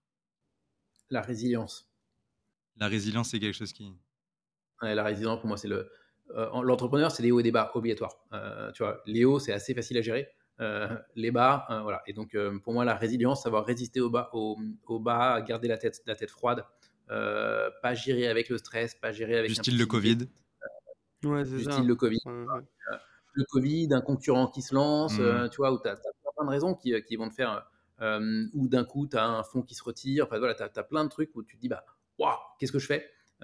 Et cette espèce de résilience de dire, ok, c'est pas grave, je vais trouver une solution, de pas aller crier sur tes équipes parce que tu es en panique, juste parce que tu as un concurrent qui s'est lancé voilà, donc pour moi, ouais, résilience, qualité numéro un. Mais est-ce qu'il est y a une certaine limite à la résilience? Parce que quand même, comme, comme tu nous as dit, après le, enfin, pendant le Covid, tu as quand même perdu tous tes utilisateurs, toutes ces années où tu avais travaillé pour ça, tu as tout perdu, et tu es quand même resté. Tu es quand même resté, tu as quand même eu l'envie de le, encore le pousser. Il y a un excellent bouquin qui s'appelle Quit, euh, qui parle de ça, de, de, de, savoir à quel moment arrêter. Euh, mais mais c'est une vraie question. Euh, mais, mais évidemment, il ne faut pas, faut pas être jusqu'au boutiste. Mais la résilience est quand même un, vrai, vrai truc. Très bien. Ok, et sinon, comment est-ce que tu arrives à, à, garder un équilibre entre ta vie du coup professionnelle, enfin ta vie de fondateur de, de start-up et avec euh, ta vie euh, privée en fait? Grâce au café. non, parce que non, mais oui, hein, tu vois, la réponse est humoristique, mais elle est vraie, c'est-à-dire que euh, parce que moi, je vis ma vie d'entrepreneur avec plein de plaisir, tu vois, et c'est ça la clé, c'est que euh, ouais, je vais prendre du café, mais du café un peu voilà, de fou furieux, et je vais prendre le temps de faire mon café de façon manuelle, et c'est un vrai bonheur. Et du coup, en permanence, je suis en train de découvrir des nouveaux cafés partout dans le monde euh, pour aller le déguster, etc. Du coup, je parle avec les gens. Euh, quand je vais dans des restos, moi, je vais pas juste dans un resto et, je mange ce qu'il y a à la carte. Je vais discuter avec le chef, je vais discuter avec les serveurs, et, ça fait partie de mon, mon kiff. Donc, le, vrai truc déjà, c'est que je m'accorde en permanence des moments de bonheur dans toutes mes journées, même si elles sont ultra stress, euh, je prends du temps pour moi à donf. Et après, il y a juste ce truc, et ça c'est plus dur, de se souvenir que bah, c'est un marathon. Euh, alors c'est un marathon fait de plein de sprints, mais c'est un marathon. Et donc en fait, euh, s'économiser et, prendre soin de soi est le truc numéro un. De toute façon, sa startup, sa startup c'est soi. Enfin, tu vois, c'est c'est ma forme à moi qui détermine la forme de ma startup, grosso modo. et, et, donc, si moi je suis pas en forme, euh, si je peux pas coacher mes équipes de façon bonne, si je peux pas les dynamiser, les, leur filer mon énergie, euh, c'est super dur.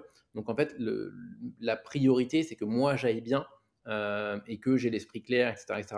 Donc tu as toujours des phases où bah, tu, tu vas trop loin, tu, effectivement tu étais trop dans le rouge, mais du coup c'est là où il faut avoir la lucidité de se dire, oula, gaffe, là je suis dans le rouge, je me repose, soit je prends des vacances, ce, qui est, ce qui est dur, soit je m'accorde en tout cas des temps de repos, euh, et justement, je me rééquilibre avec mes petits plaisirs. Et ouais, je suis pas juste tout seul à bosser, dans ma chambre ou dans mon bureau. Euh, mais euh, bah, allez, je vais sortir, je vais quand même aller, voir le jour, je vais aller surfer un matin et, je vais me faire plaisir dans un bon café, etc., Donc, pour moi, se faire plaisir est une des manières de garder une, certaine sérénité qui te fait courir plus longtemps. Tu, nous parlais de, des moments que tu aimes, voyager ou tu aimes, être un petit peu partout et nulle part à la fois, que tu aimes le, remote, c'est quelque chose qui te plaît. Comment on fait pour, pour gérer une boîte sans être vraiment chez soi en fait? C'est un énorme taf. C'est un énorme taf. En gros, il faut se parler tout le temps, tout le temps, tout le temps, tout le temps. ce qui est un vrai sujet. Euh, donc nous, on, utilise beaucoup Discord pour ça, euh, à l'oral. Euh, très vite, on a dit on arrête les caméras, parce que pour nous, les caméras étaient un, était un truc qui figeait un peu les réunions et, et, on n'arrivait pas à s'en sortir avec les, caméras. Les Zoom Co, on n'aimait pas du tout parce qu'il fallait se passer un lien. Il y avait un côté OK, on se met sur Zoom, on se réunit à telle heure. Mais une limite. ouais, c'était, il y avait une limite, c'était formel. donc c'était un peu chiant.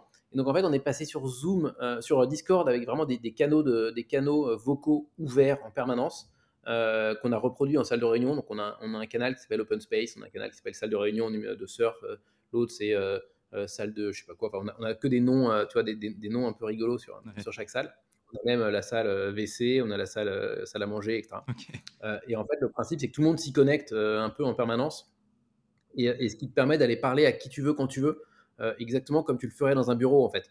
Euh, et tout le monde se connecte, tout le monde a les haut-parleurs ouverts. Et toi, tu débarques dans une salle et tu dis Ah, tiens, euh, vous avez bouffé quoi ce midi? Ou tiens, vous savez pas ce qui m'est arrivé Et en fait, on en profite même pour se raconter des conneries comme on le faisait dans un bureau. Mmh. parce que tu as une anecdote, tu veux juste la partager avec tes collègues. Bah, tu n'as pas besoin de leur dire Hé les gars, mettez-vous sur Zoom, faut que je vous raconte un truc. Non, là, de toute façon, tout le monde est là, tu vois. Et, et, et donc, du coup, ça, c'est assez génial. Et en plus de ça, donc on utilise aussi Slack à côté pour, pour l'écrit et tout, mais euh, et, en plus de ça, nous, on, fait des séminaires toutes les huit semaines. Donc, on se réunit très, très, très, très régulièrement. Euh, et toutes les huit semaines, on loue une maison sur Airbnb, euh, tous ensemble, et on passe une semaine entière, du lundi au vendredi, ensemble. On cuisine ensemble, on mange ensemble, etc. Et, c'est une semaine de boulot, hein, c'est pas une semaine festive. c'est une semaine de boulot, et le festif vient du fait qu'on bouffe ensemble, qu'on vit ensemble pendant, pendant une semaine. Ça suffit pour créer du festif. et donc, ça, ça permet de renforcer pas mal de liens. Et en plus de ça, comme moi, je suis quand même plutôt nomade. Euh, bah, du coup, c'est vrai que je bouge beaucoup euh, d'une ville à l'autre. Euh, et je vais les voir. Je vais passer du temps à Marseille, je vais passer du temps à Bordeaux, je vais passer du temps à Lyon, et, je vais les voir comme ça un peu là où ils sont, ce qui permet aussi de créer du lien. C'est génial. C'est marrant, ça me rappelle, ça fait un peu Mapster. Tu vois, l'idée de, dire, est-ce que tu parlais de, Discord où en fait c'est galère Zoom parce qu'il faut lui envoyer, il faut lui partager le document, etc. Au moins tout est, tout est centralisé ici pour le boulot. Ça fait un peu un, parallèle à Mapster. On a, on a, on a vraiment l'impression d'avoir une famille en fait. Vous vivez ensemble. Je, je pense que vous, vous devez être la seule start-up à, à vivre ensemble une semaine, toi, avec tes employés en tant que fondateur. C'est impressionnant. Ah, ouais. Et, la plupart, tu vois, il y en a certains, les, premières fois, même les nouvelles recrues, de temps en temps, ils disent Oula, attends, sérieux, une semaine avec mes collègues que je connais pas bien. euh, à côté, vachement effrayant. Et en fait, ça va super vite. Et à la fin de la... et on est un peu en mode colo, tu vois. Et à la fin de la, semaine, on est là, ah merde, putain, c'est déjà fini. Mmh. Euh, et limite, cafard du vendredi soir de dire oh bon bah je me retrouve un peu tout seul chez moi euh, mais c'est ouais parce que euh, c'est et, c'est là où du coup le on reboucle avec le côté recrutement du tout début c'est là où du coup l'importance de l'intuitu personnel eh euh, pour que ça soit vraiment une seule team une seule équipe avec tous les mêmes valeurs elle est clé parce que c'est ça qui fait la cohésion de l'équipe ouais. Il y, a juste un point que j'aimerais juste m'attarder quelques petites minutes dessus, enfin vraiment très court parce qu'on n'en a pas parlé. Euh, voilà, notre premier épisode, on a eu, un, on a eu Jérémy Mani qui a, euh, qui a fondé sa première entreprise avec quand même quatre amis. Donc ils étaient quand même cinq. C'est un peu. Euh, pas vraiment quelque chose qu'on voit souvent. Mais alors toi, tu as fondé une entreprise tout seul. Ouais, ce qu'on voit encore moins. Bah, ouais, carrément. ouais. Bah ouais. ouais, je l'ai fait tout seul pour les mauvaises raisons. ce qui est que moi, quand j'avais bouquiné pas mal de trucs sur les startups, il y avait plein de conseils qui disaient qu'il fallait absolument des cofondateurs complémentaires pour se séparer les tâches, etc. Et moi, j'avais un profil qui était déjà technique euh, euh, et, j'arrivais pas à trouver autour de moi des gens qui avaient des profils très complémentaires. Euh, et tous les profils que j'avais de gens autour de moi, c'était limite, ouais, on aimerait bien monter une startup, limite, on n'aime pas trop, on n'ose pas trop, on, le ferait bien avec toi, tu vois. Mais, mais du coup, j'avais pas ce truc de complémentarité. donc je me suis dit, bon, bah, je le fais tout seul. Euh, sauf qu'en fait, la complémentarité, on s'en fout complet. C'est pas du tout le sujet, je trouve, des, cofondateurs. Euh, elle se forme ensuite, la, complémentarité, elle se fait parce que chacun se répartit des rôles. Mais, euh, et, en fait, le truc qui m'a manqué, moi, c'est ce truc de ping-pong intellectuel, tu vois, de, soutien moral. et c'est surtout ça, des cofondateurs. C'est des gens qui sont là pour te soutenir parce que bah, tu as des hauts débats. Toi aussi, dans ta forme, tu as des hauts débats. Il y a des jours où tu n'es pas dedans. Et d'avoir un mec qui te tape sur l'épaule et qui te dit, enfin un mec, une femme ou qui te tape sur l'épaule et qui te dit non mais t'inquiète, aujourd'hui je gère, t'en fais pas, ou si si ça va aller, ou si si moi j'y crois encore, ça c'est super important. Donc ouais, ça m'a quand même bien, tu vois, manqué à certains moments. Et puis tu as aussi ce, juste ce truc de capacité de travail, tu vois, à un moment donné, quand tu es tout seul, c'est aussi beaucoup plus compliqué. mais aussi, tu as une liberté de dingue qui est que du coup, bah, moi, je peux exécuter ma vision. Alors en l'occurrence, j'en parle quand même énormément avec l'équipe et on est une boîte qui est très très démocratique, mais, mais, mais malgré tout, il y a ce truc de je me pose pas trop de problèmes. Et il y a une étude qui, qui a fait assez peu de bruit alors qu'elle est assez fondamentale parce que il y a beaucoup de VC qui te disent moi j'investis jamais sur une équipe de solo founder. Euh, tu vois, c'est une espèce de règle d'or et tout parce que euh, solo founder c'est impossible et tout. Et tu as des stats qui sont sortis euh, l'année dernière, je sais plus si c'est MIT ou Harvard qui a fait ça, qui a fait une étude en regardant ça. Et en fait, la, proportion de chance de réussir entre une boîte qui est solo founder et par rapport à une boîte qui est pas solo founder, c'est quasi 50-50, voire un peu à l'avantage des solo founders pourquoi? Parce que la cause d'échec numéro un d'une startup, c'est les conflits entre, entre fondateurs. Euh, et donc, en fait, en tant que solo founder, je m'affranchis de la cause numéro un d'échec d'une startup. Oui, c'est intéressant parce qu'en plus, on pourrait se dire à deux, euh, à deux on est plus fort, euh, on va plus loin, alors que, que en fait, ça, ça prouve le contraire. Et on dessus. Ouais. Et, on, peut aussi se taper dessus. et, je connais plein d'exemples de, de, de, gens qui sont partis avec leurs meilleurs potes. Euh, et qui pourtant, euh, tu vois, se sont fait des, trucs super moches. Euh, et, la boîte c'est fini parce que conflit entre actionnaires, entre, associés. au, moins là, tu peux t'en prendre à personne. Exactement, exactement. Mmh Donc, full responsabilité dans les deux sens. Après, encore une fois, je ne dis pas que je le recommande à tout le monde. Hein. c'est, ça reste beaucoup plus balèze. donc, donc, donc, voilà. Il y a des avantages et des inconvénients. Et je ne sais pas si je le referai en solo ou pas en solo la prochaine. Ok, super. Bah écoute, nous, on va, on prend quand même un peu plus de temps que ce qu'on avait prévu. Donc, on va, on va clôturer euh, ce super épisode avec euh, nos trois questions euh, rituelles. Gab, je t'en prie, tu peux y aller. Quel, ouais, on, voudrait savoir, c'est, vachement intéressant de, connaître des, entrepreneurs expérimentés comme toi qui pourraient passer un, message d'encouragement ou d'inspiration que tu aimerais transmettre justement à, nos auditeurs qui rêvent de devenir entrepreneurs. Bah, ultra simple, c'est juste que c'est un kiff tous les jours. Euh, et qu'entrepreneur, c'est un, métier où tu apprends sur toi en permanence, tu rencontres des gens nouveaux en permanence. Euh, et pour moi, il n'y a rien de plus enrichissant dans la vie que d'apprendre sur soi et de, rencontrer des gens. Donc, euh, c'est juste un, kiff. Et, ça a été des énormes emmerdes, tu vois. Et je suis passé par des, trucs super durs, mais un putain de kiff permanent. Ouais. Et, et si, tu, si tu pouvais poser une question à un entrepreneur, un entrepreneur de ton choix, euh, ça serait qui et, quelle, quelle, question tu lui poserais? Waouh Ça, c'est dur parce que je pense que je pose toutes les questions que je veux à qui je veux. Euh, donc, euh, dur d'en trouver une. Euh, ah, il y, a, quand même des gens qui doivent pas être vraiment accessibles. J'imagine que si tu veux demander quelque chose à Elon Musk, je suis pas sûr qu'il te répondrait. Pourquoi pas? On fait le pari. Mais, euh, non, honnêtement, euh, là comme ça, je sais pas. Alors, on, peut faire. Euh, j'irai demander, demander à, à, l'ex-patron d'Instagram quelles sont ses meilleures adresses de café, parce que je sais que c'est un fou furieux. Bah, très très bonne question, je suppose. Génial. Et, et enfin, notre, dernière, notre dernière question, est-ce qu'il y a des, il y a un ou des entrepreneurs euh, que tu aimerais voir participer euh, au podcast La Voix de l'entrepreneur? Bah écoute, Elon Musk, ça serait trop cool hein, Franchement, euh, avec grand bonheur. Ah ouais. On va essayer de On espère. trop bien. Sébastien, merci, merci beaucoup d'avoir été à notre micro. Vraiment, quel enrichissement d'écouter toutes tes histoires et, tous tes conseils. Franchement, on a passé un super moment. Euh, on espère que les auditeurs de La Voix de l'entrepreneur aussi, et que, voilà, toi aussi, tu as, aimé être avec nous. Euh, est-ce que tu as, un petit, un petit mot de la fin? Non, bah juste euh, faites-vous plaisir, entreprenez, c'est super cool. Et si vous voulez savoir où bosser pour entreprendre, bah, regardez ma carte sur Mapter. username, c'est Seb, donc c'est facile. Donc téléchargez Mapter, suivez-moi, il y aura plein d'adresses de café très très cool pour aller bosser. Et bah, et bah voilà qui est fait. Merci beaucoup Seb, merci Raph évidemment pour ce super, super épisode. Euh, merci à vous, chers auditeurs. Merci à vous, chers auditeurs. C'est surtout grâce à vous voilà, que, la voix de l'entrepreneur prend son envol petit à petit. Euh, voilà, on espère que ça vous a plu. Et puis, bah, comme d'habitude, hein, n'hésitez pas à nous suivre sur les plateformes de streaming, à commenter, à mettre des avis. voilà, sur Spotify, sur Apple Podcast, Google Podcast, on est un peu de partout. Et puis rejoignez-nous vraiment sur Instagram, sur LinkedIn. Voilà, la voix de l'entrepreneur, on met plein de contenu hyper sympa. Et puis bah, on se retrouve très vite pour un tout nouvel épisode et puis un tout nouvel invité comme d'habitude avec plein de belles histoires sur l'entrepreneuriat. À très vite, merci beaucoup, salut à tous.